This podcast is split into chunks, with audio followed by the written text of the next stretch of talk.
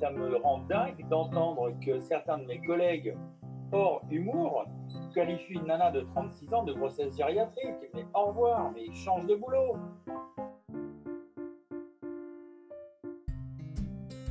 Bonjour, je suis Anne-Lise, maman et journaliste passionnée de parentalité et co-auteur du guide pratique Avoir un enfant à 40 ans ou presque. Je vous accueille sur le premier podcast dédié aux parents tardifs et aux familles atypiques.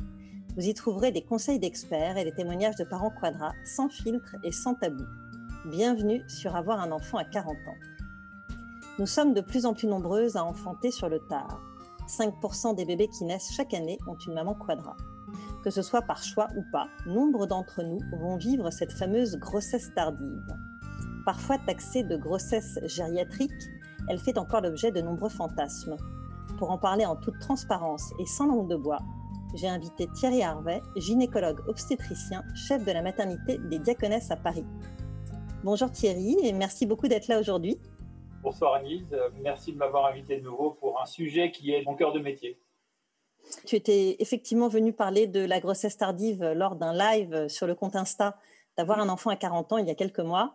Ça avait eu beaucoup de succès et surtout il avait suscité beaucoup de questions et j'avais très envie de te tendre à nouveau le micro parce que la grossesse tardive euh, alimente encore beaucoup de craintes et de fantasmes. Je reçois régulièrement des questions à son sujet. Alors aujourd'hui, j'aimerais savoir à partir de quel âge on parle de grossesse tardive et qu'est-ce que ce terme évoque pour toi? Il y a deux façons de voir les choses. Il y a celle pour laquelle c'est son premier aux alentours de 40 ans et celle pour laquelle je viens d'en voir une tout à l'heure en consultation qui me dit quand je pense que j'en ai quand même fait 14, elle a 47 ans. Quelqu'un qui va arriver, qui a déjà fait 3, 4 ou 5 enfants à 40 ans, so what?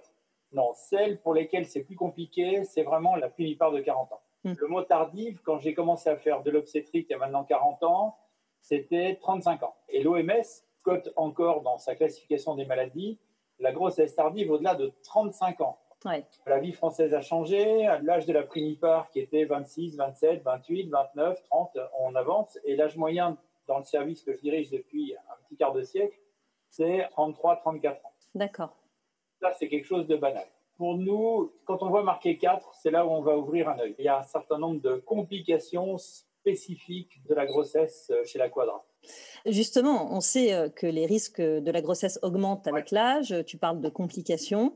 Après, quand on regarde les chiffres dans le détail, à part pour la fausse couche, on a l'impression que ces risques restent euh, assez euh, modérés. Est-ce que c'est vraiment le cas? Les fausses couches, elles augmentent uniquement en rapport avec le nombre d'anomalies chromosomiques. Quand tu enlèves mhm. le risque d'anomalies chromosomiques, le taux de fausse couche chez une quadra ou chez une nana 30 ou qu'il y en a 20, c'est le même quand j'entends vous avez une grossesse à 40 ans, il faut rester couché, il y a risque de fausse couche, non.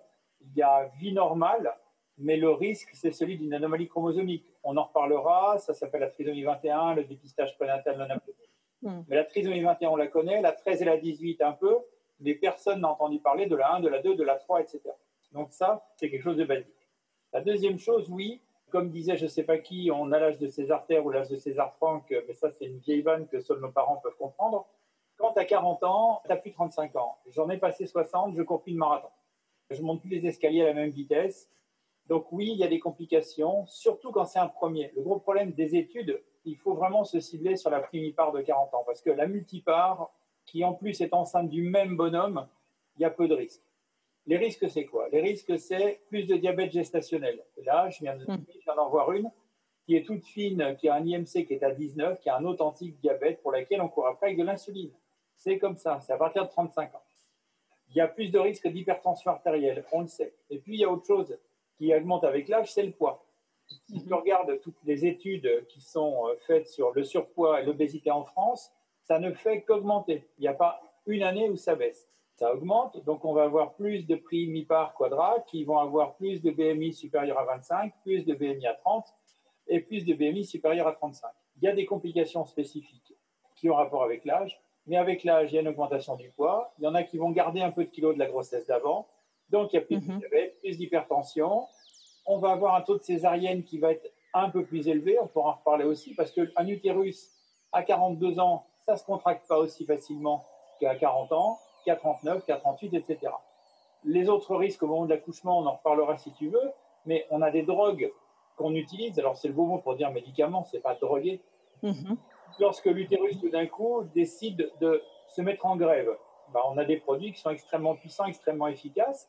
Mais si tu as des coronaires de 40 ans, si tu es fumeuse, ça ne sera pas pareil. Donc oui, une grossesse tardive pour une primie, c'est 40 ans.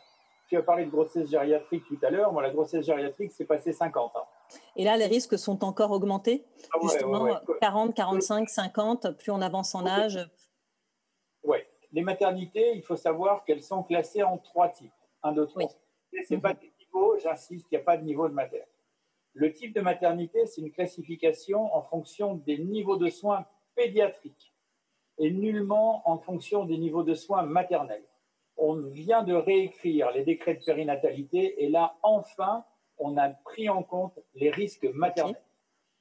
La maternité que je dirige n'a pas de site de réanimation sur le même site, on n'a pas de centre de cardio, on n'a pas plein de choses les femmes qui risquent d'avoir 45 ans au moment de la naissance, on leur propose non pas qu'on ne sache pas faire, mais plutôt d'accoucher dans des maternités mhm. où derrière il va y avoir une unité de soins intensifs, de la cardio, de la néphro, enfin bref, des spécialités médicales. Pour te donner un exemple simple, dans Paris, toutes les femmes que je vois qui ont plus de 45 ans, je leur propose d'aller à Port-Royal. Il y a l'équipe de Camille Leray. Camille a une habitude, et t'arrives, tu as 46, 47, 48, elle va te dire, so what, vous avez 47 ans j'ai l'habitude, et c'est toujours pareil, on ne fait bien que ce qu'on fait souvent. La grosse bêtise qui a été faite à Paris, ce qui n'est pas la même chose en province, on a mis des hôpitaux de pédiatrie de type 3, ça s'appelle Robert Debray, ça s'appelle Trousseau, sans avoir de soins maternels adultes. Alors que tu vas à Lille, Jeanne de Flandre, il y a la néonate, il y a la mater, il y a la réa, ils ont mis tout le plateau technique. Donc, nous, on a borné à 44 ans la conception.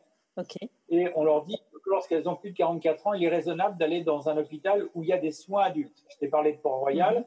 je vais raisonner en bon parisien, j'ai la chance d'avoir la pitié salpêtrière de l'autre côté de la Seine, tenons juste à côté. Et puis après, il va y avoir des spécificités.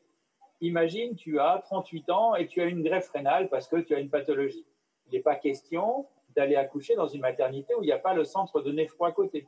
Tu as un diabète de type 2 parce que tu fais 1m60 et 150 kg eh ben peut-être c'est raisonnable d'aller dans un hôpital, je te vois sourire, dans un hôpital où on a l'habitude de prendre des obésités morbides, où tu vas arriver avec ton BMI à 40, on va dire, bah, vous avez 42 BMI, et alors? Il faut arrêter de dire, vous êtes un peu grosse, pas grosse, machin, non, il faut être factuel. Vous avez une taille, vous avez un poids. Et là, un truc qui est vachement important, parce que sur le site internet, tu vas rentrer ton poids, tu vas rentrer ta taille et tu rentres ta date de naissance. Si tout d'un coup, ta date de naissance c'est que tu as 46 ans, tu vas te faire éjecter, on va dire non, on n'est pas pour vous. Et si ton IMC va être supérieur à 35, on va t'expliquer que ce n'est pas possible. Et donc, pour les patientes, pour les femmes qui nous entendent, s'il vous plaît, ne trichez pas. Parce qu'on en a qui régulièrement disent oui, mais je savais que si je donnais mon vrai poids, je ne viendrais pas accoucher chez vous.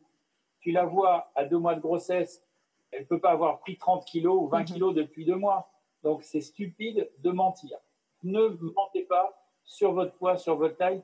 C'est pour votre santé. Donc, il est important d'aller dans les établissements qui correspondent euh, à ce qu'on est, et, aux risques qu'on encourt euh, à, 40 ans ou 45 ans. Mais oui.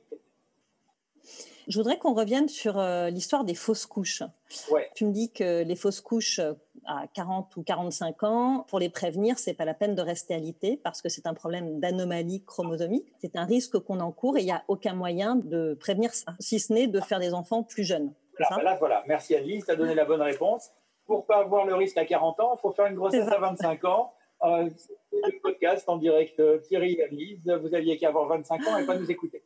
Non, toute blague mise à part, le taux de fausse couche, l'augmentation, c'est dû au risque chromosomique. Et quand on entend des gynécologues, des sages-femmes ou des médecins généralistes qui disent Oh là là, il faut arrêter le sport. Euh, non, n'arrêtez pas le sport. Si vous faites du sport pendant la grossesse, vous allez minimiser le risque d'hypertension artérielle et de diabète. À côté de hmm. ça, il y a sport et sport. Si la dame fait du karaté ou du taekwondo et qu'elle prend des coups dans le ventre, peut-être que c'est pas raisonnable. Mais quand tu vois le mauvais film où la dame tombe dans l'escalier et fait une fausse couche, à deux mois, l'utérus, il est derrière la symphyse pubienne, il est dans de l'os, donc elle ne peut pas faire une fausse couche. Hmm. On a démontré que le sport, il ne fallait pas l'arrêter. Oui, ça c'est important de le dire. Ça ne sert à rien. Il y a des collègues qui donnent un peu de progestérone, ça peut servir ou pas, on n'en sait pas trop rien. voilà, après. Euh, J'ai entendu dire aussi que parfois on donnait de l'aspégique. Ça, c'est autre chose. On peut donner de l'aspirine, soit de l'aspégique qui est dosé à 100, soit du cardégique qui est dosé à 160. On peut le donner dans des fausses couches répétées lorsqu'il y a une raison médicale. Mhm. C'est-à-dire qu'à partir de deux, en vrai trois fausses couches, mais à deux, on va le faire. On va faire tout un bilan pour savoir si la personne coagule trop vite. C'est la même chose que quelqu'un qui a fait un infarctus à qui on va donner de l'aspirine pour que ces plaquettes ne collent pas trop vite, pour ne pas boucher les tuyaux. Sauf que de temps en temps, le bilan est négatif et que la dame est en pleurs devant nous en disant Est-ce que vous pouvez me donner quelque chose? Et à ce moment-là, à titre empirique, et il est très important de noter dans le dossier que c'est à titre empirique, mhm. on va donner de l'aspirine. Si tout d'un coup elle fait une complication de l'aspirine exceptionnelle, c'est à nous d'avoir dit J'ai pris la responsabilité de. Par contre, si elle a une maladie avec des anticorps, des antiphospholipides qui sont des pathologies très particulières, oui, ça peut servir de donner de l'aspirine. Oui, de temps en temps, on donne même des anticoagulants en piqûre. ok? Mais l'aspirine au pif, non, ne réduit pas le taux de fausse couche. OK. On a parlé du diabète gestationnel, on n'a pas parlé de la prééclampsie. Est-ce que tu vois souvent des cas de prééclampsie dans ton service autour de 40 ans? C'est une pathologie de la primipaternité paternité ça veut dire c'est ta première grossesse avec le mec actuel. Ok. Prenons un autre exemple. Tu as 25 ans, tu fais une prééclampsie avec ton mec. Tu fais deux enfants avec. Derrière, il n'y a pas de prééclampsie. Tu changes de mec ou il s'est tiré avec une petite jeune ou toi tu pars avec un, un chipendale. À ce moment-là, attention, ton risque de prééclampsie revient puisque c'est la première grossesse avec ce mec. Et donc, la prime mi-part de 40 ans, elle a un risque de prééclampsie. Comment est-ce qu'on peut le prévenir? En vrai, on ne peut pas.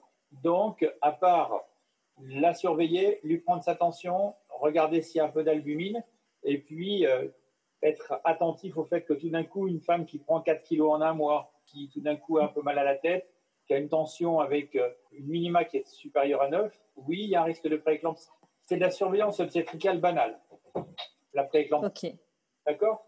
Alors, ça survient un peu plus si tu as papa ou maman hypertendu, euh, ça survient un peu plus, bien évidemment, si tu as fait une préclampsie pour une première grossesse avec un autre mm Et ça survient plus si tu as un index de masse corporelle qui est supérieur à 30, comme le diabète.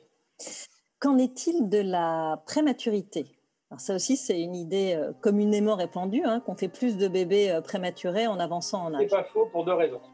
Plein de raisons. D'abord, la prématurité, à l'heure actuelle, on va avoir tendance, quand une grossesse va avoir passé 7 mois et demi, qu'elle commence à devenir pathologique, à pas essayer de gagner la queue du Mickey et de la faire aller trop loin. Sortir un gamin à 34 semaines avec des corticoïdes, il ira bien et la mère ira bien. Tu l'as dit tout à l'heure, il y a plus de prééclampsie. Bah, une prééclampsie qui tourne vinaigre, on va interrompre la grossesse. Il y a plus de grossesses multiples, virgule hors PMA. Donc la PMA favorise les grossesses mhm. multiples, mais tu sais qu'à partir du moment où tu passes 35 et surtout 40, comme les ovulations vont être plus difficiles, ton cerveau va envoyer un peu plus de signaux pour faire ovuler. Donc, il y a plus de grossesses multiples quand on est quadra. Plus de grossesses multiples égale plus de prématurité. C'est tout, mais il n'y a pas plus de prématurité parce que tu as 40 ans tout court et que tout d'un coup, tu es une executive woman. Ok. Oui, il y a de la prématurité. Oui, elle est un peu plus élevée à l'heure actuelle parce que on a tendance à dire une grossesse qui est arrivée à 7 mois et demi, on a tout bon, elle est en train de déraper à toute vitesse, on va l'interrompre pour que la mère et son enfant aillent bien. Bien sûr. J'aimerais qu'on revienne un petit peu sur la trisomie. C'est vrai qu'on entend souvent parler de la trisomie 21. Est-ce que tu peux nous, détailler un peu les autres types de trisomie et reparler de ça dans le cadre de la grossesse tardive? Le fait d'avancer en âge fait qu'on augmente le risque de toutes les trisomies. Mhm. Chiffre simple, à l'âge de 30 ans, le risque d'une trisomie 21, c'est 1 pour 1000. À l'âge de 35 ans, c'est 1 pour 250 à l'âge de 39 ans, c'est à peu près 1 pour 120. Et puis, on arrête de parler au-delà de 40 ans parce qu'on va se faire du mal. Mais on est dans le 1 pour 60, 1 pour 50. Donc ça, c'est clair. Et ça, c'est les chiffres de la trisomie 21. Toutes les autres trisomies, qui sont beaucoup plus rares, suivent. Mhm. Les trois trisomies principales dans l'espèce humaine sont la 21, la 13 et la 18. Celles qui arrivent le plus souvent à la surface, puisque un enfant sur trois porteurs d'une trisomie 21 va mourir tout seul dans le ventre de sa mère alors que dans le cadre d'une trisomie 13 ou 18, la probabilité d'une mort in est beaucoup plus grande. C'est pour ça qu'on en entend peu parler.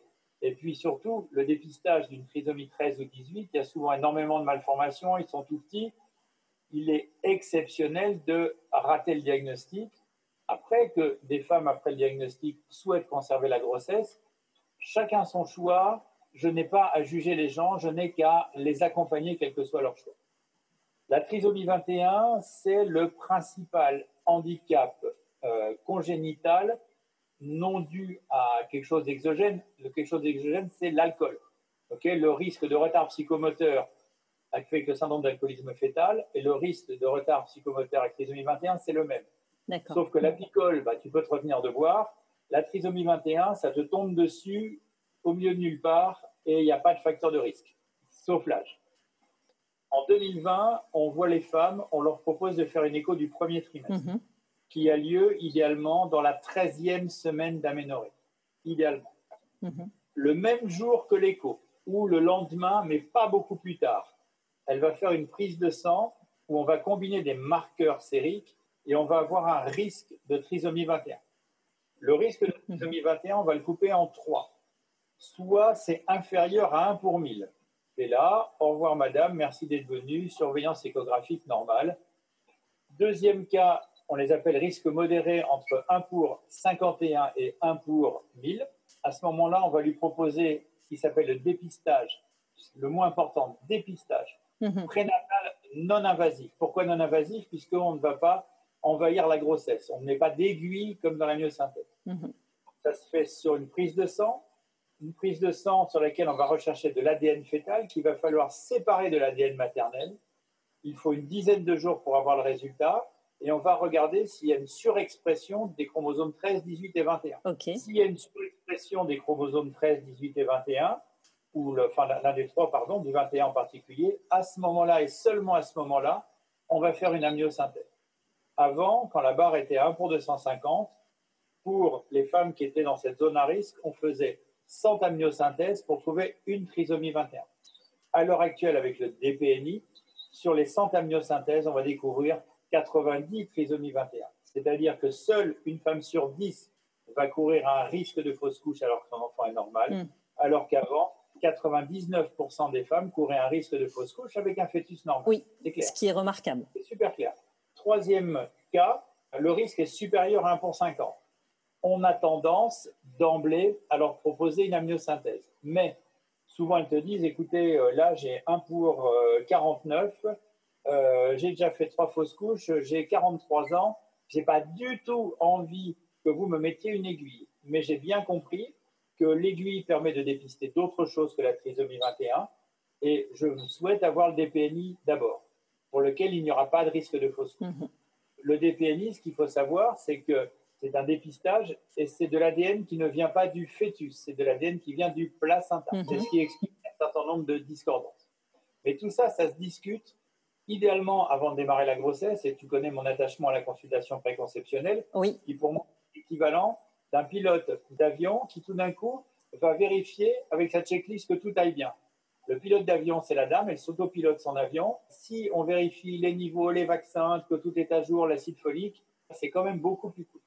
Donc voilà pour la trisomie 21. Après, si on fait un diagnostic d'anomalie chromosomique, donc on fait une amniosynthèse, à ce moment-là, il y a un avis de diagnostic anténatal et le couple a le choix entre poursuivre la grossesse, mhm. et c'est le choix 1, puisqu'on ne propose jamais une interruption médicale de grossesse en première ligne. Mhm. Deuxième choix, interrompre la grossesse, et il n'y a pas de délai pour interrompre la grossesse.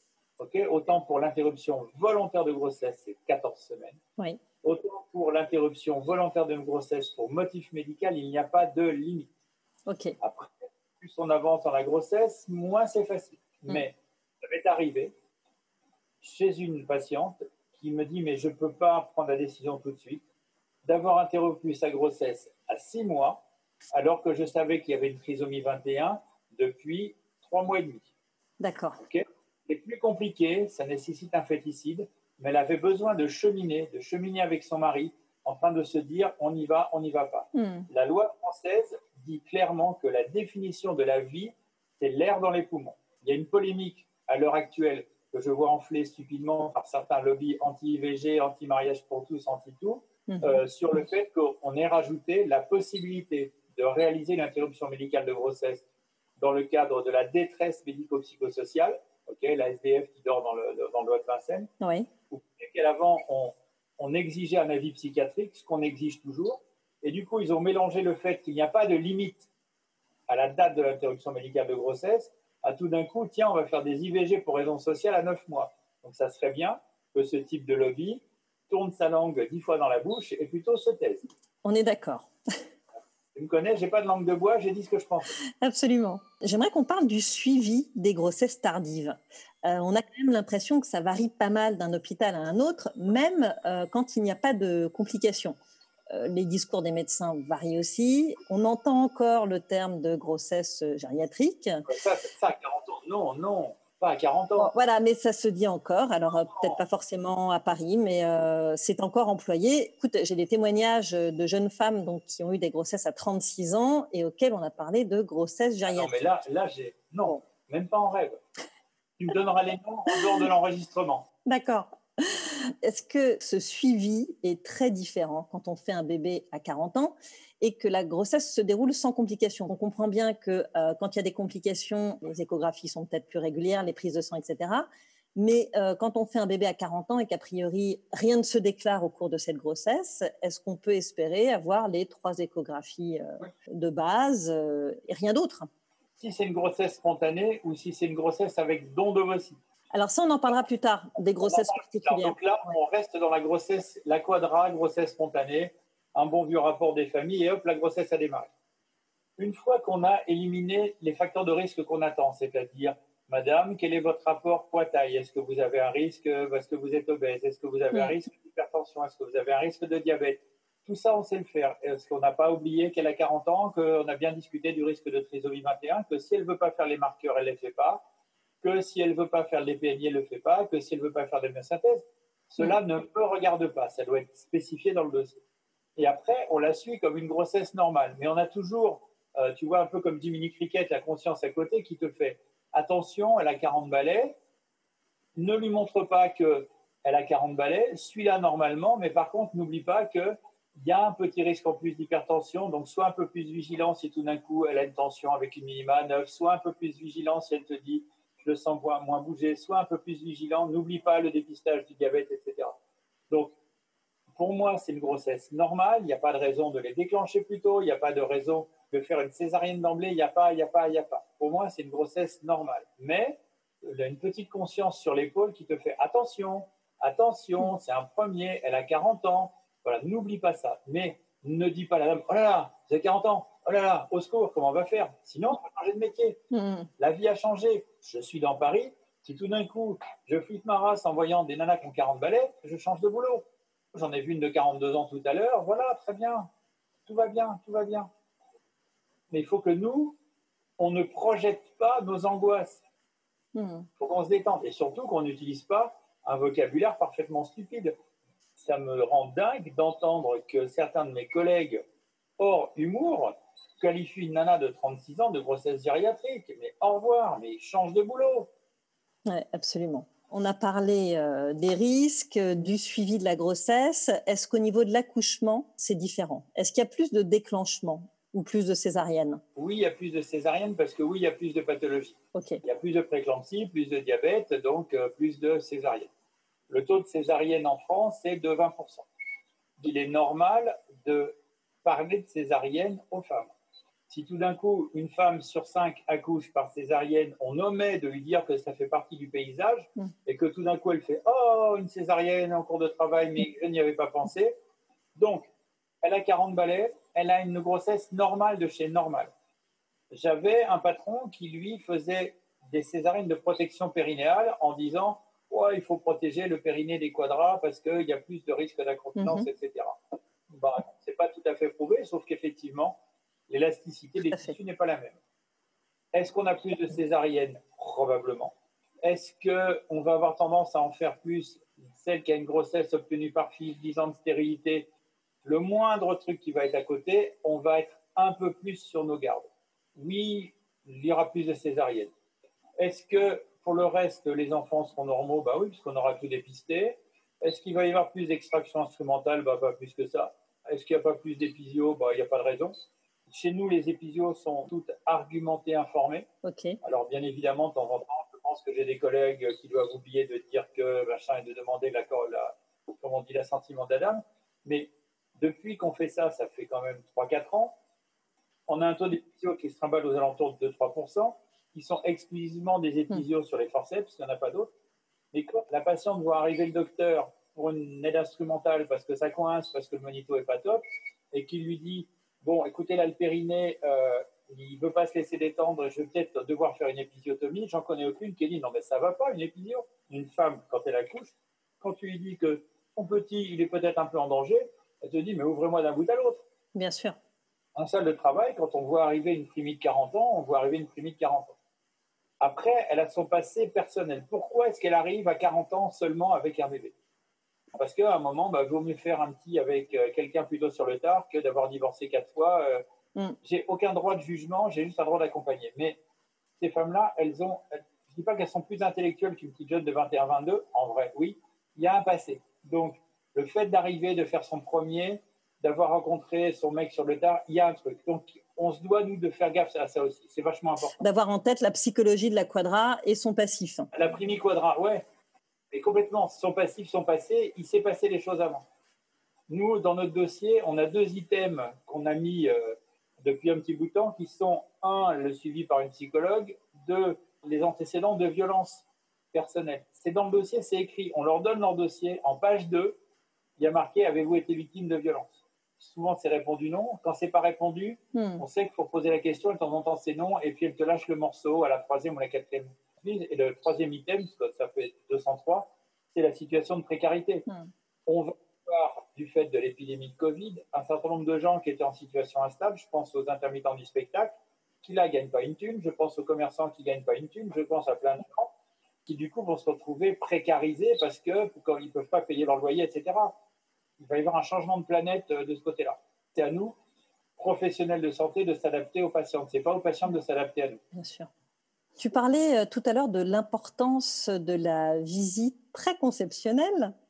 Euh, est-ce qu'elle est particulièrement importante pour les quadras, du coup? Oui, la visite préconceptionnelle, c'est important, surtout quand tu as un projet de grossesse à 40 ans. OK, projet de grossesse tardive, donc j'espère mûrement réfléchi je me mets dans les meilleures conditions possibles, j'arrête de fumer, j'arrête le chichon, j'arrête l'alcool, je fais gaffe à ma santé, je suis à jour de mes vaccins, c'est un petit peu stupide de se retrouver pas à jour pour la coqueluche euh, ou des pathologies comme ça. Est-ce que j'ai besoin de prendre en préconceptionnel des vitamines Oui, il y en a une seule qui est prouvée, qui est la vitamine B9, qui est l'acide folique. Le risque de non-fermeture de la colonne vertébrale, c'est 1,4 enfants sur 1000. Quand tu prends de l'acide folique, tu passes à 0,3 c'est 75% de réduction. Tu arrives, les soldes sont finis, on te dit il y a 75% de réduction, mais tu rentres dans le magasin et tu sors avec deux sacs à main. Bon, et eh ben quand la dame, tu vas lui dire votre enfant, il y a une réduction de 75% du risque d'ennui, mais elle achète tout de suite, surtout l'acide folique, ça coûte rien. C'est quand même plutôt bien de réfléchir avant. Après, ben, une fois que l'avion est en vol, à nous de nous débrouiller. Mais si on peut avoir à 40 ans une consultation préconceptionnelle, c'est bien. Et puis, je suis sidéré de mes collègues gynéco, généralistes et sages-femmes, quand ils voient des femmes pour une contraception, de ne pas leur dire chaque année à la visite pour la contraception, est-ce que vous avez un projet de grossesse? Quitte à se ramasser la veste que j'ai régulièrement par certaines, mais vous savez tout bien que j'ai toujours pas trouvé l'homme de ma vie, et arrêtez de me poser la question. Je dis non, le jour où j'arrête de vous poser la question en vous donnant votre ordonnance de contraception, c'est que je suis pas bien. Donc, est-ce que vous avez un projet de grossesse dans l'année? Et ça, c'est un message fort. Mesdames, quand vous allez à votre visite chez votre gynéco, quand il vous propose la contraception, normalement, la question, c'est est-ce que vous avez un projet de grossesse? Le pire étant, mes collègues qui retirent un stérilet, à l'évidence pour un désir de grossesse, sans prescrire d'acide folique. Hmm. Là, tu sais, la proportion d'acide folique euh, prise de façon conforme sur la dernière enquête périnatale, moins de 15%. Là, on vient de signer un manifeste qui va sortir, où on a un peu envie de rentrer dans les pouvoirs publics en disant, mais voilà, faites quelque chose, aidez-nous. Alors la grossesse tardive, elle est parfois synonyme de grossesse PMA, grossesse avec don d'ovocytes, grossesse avec double don, grossesse multiple aussi. Est-ce que ces grossesses-là sont plus risquées et est-ce qu'elles font l'objet d'un suivi euh, particulier? Tout dépend de la PMA. La PMA, ça veut dire l'aide médicale à la procréation.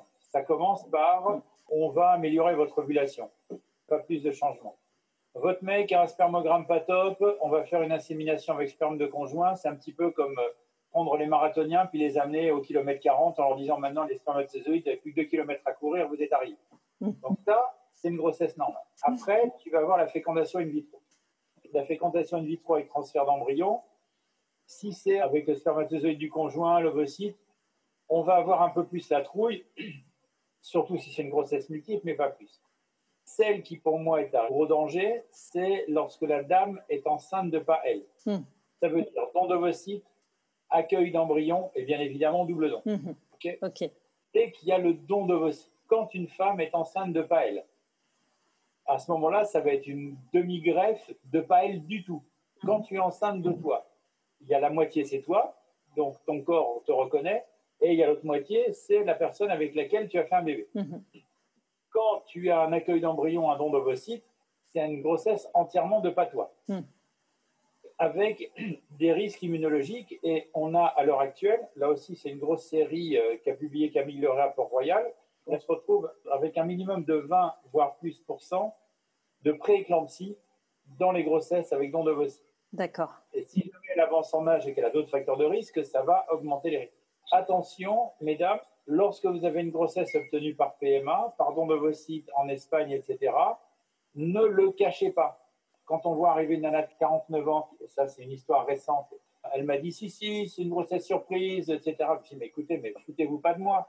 Et puis un jour, elle vient dans mon bureau en disant Thierry, je vous ai menti. Je, sais bien que vous m'avez menti depuis le début, c'est pas un problème. Elle va très bien, son gosse va très bien, elle a hmm. accouché à Port-Royal, la vie est belle.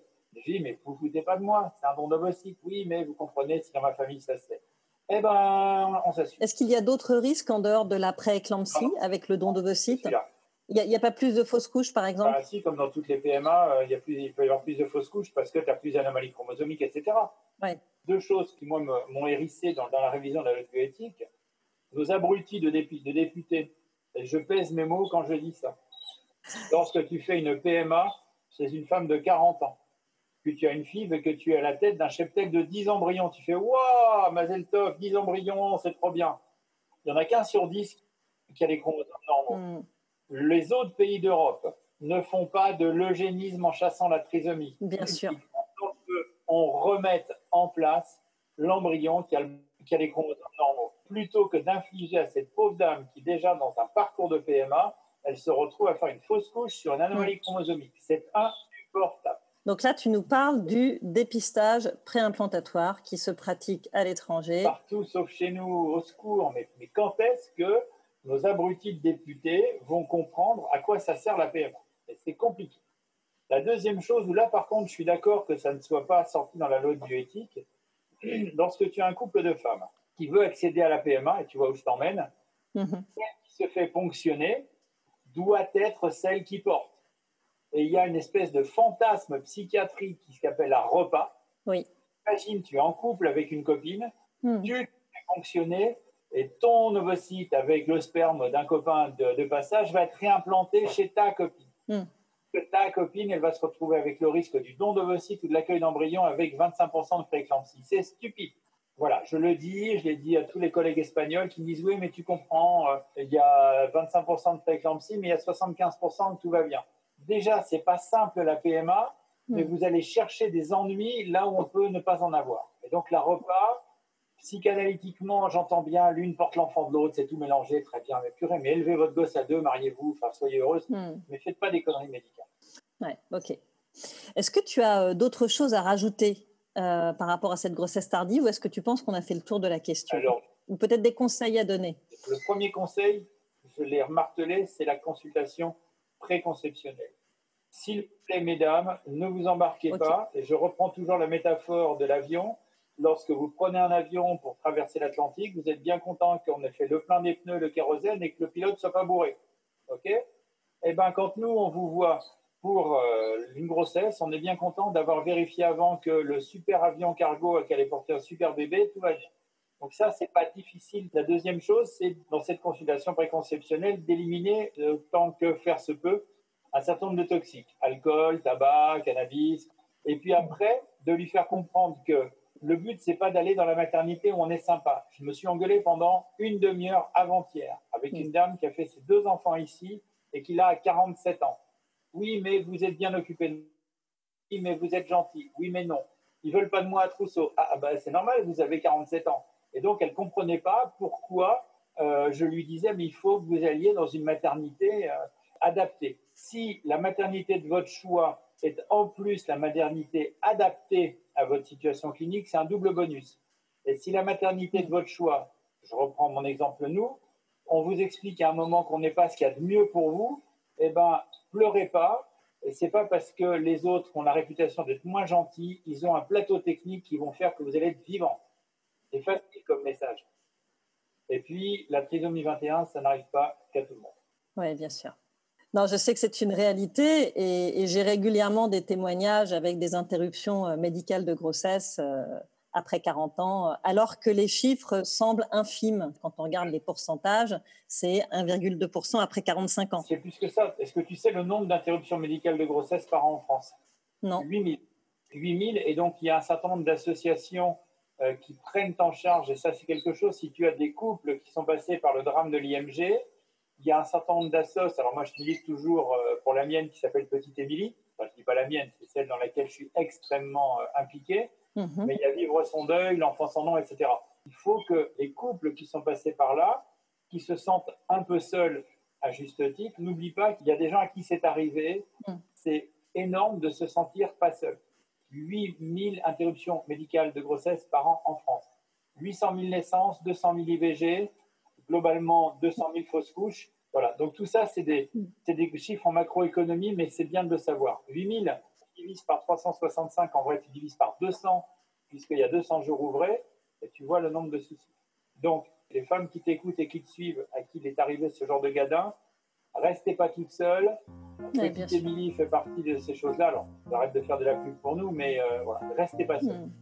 Eh bien, écoute, je pense qu'on a fait le tour. Euh, merci beaucoup Thierry de m'avoir consacré du temps et d'avoir fait le point sur euh, la grossesse tardive. Euh, je pense que les auditrices vont être absolument ravies d'avoir à nouveau un point précis et sans langue de bois. langue de bois zéro. Et puis, quand tu veux, pour continuer à discuter, parce que c'est vraiment un, un sujet simple, mais il faut arrêter de faire des fleurs et des trucs autour. Faut être très absolument, très pragmatique, tout à fait. Bon, Annelise, à bientôt quand tu veux. Ça marche. Ciao. Merci à toi, chère auditrice, d'avoir écouté cet épisode.